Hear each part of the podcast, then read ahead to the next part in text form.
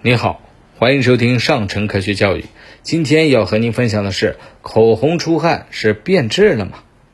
在高温炙烤的夏天啊，拿出口红后，经常会发现口红好像出汗了，有细密的小水珠挂在了膏体上。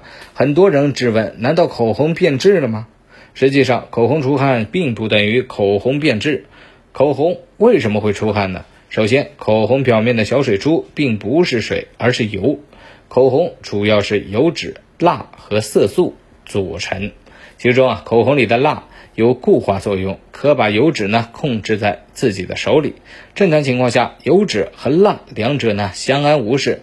但是当温度上升的时候，这些蜡就开始自我膨胀，留下一些间隙，油脂就可能从这些间隙里面溜出来，在口红表面形成小水珠。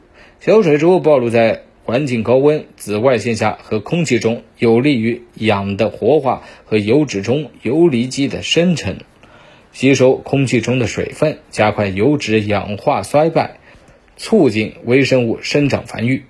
那为什么有些口红不会出汗呢？这其实跟口红用的油脂和蜡还是有关系的。不同的蜡和油脂做出来的口红也是不一样的。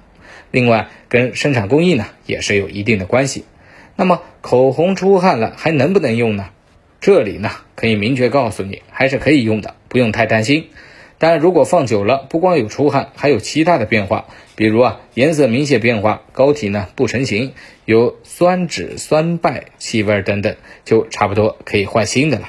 有油脂、酸败的气味呢，说明微生物已经超标，使用这样的唇膏啊，容易感染口唇，发生使用化妆品后的不良反应。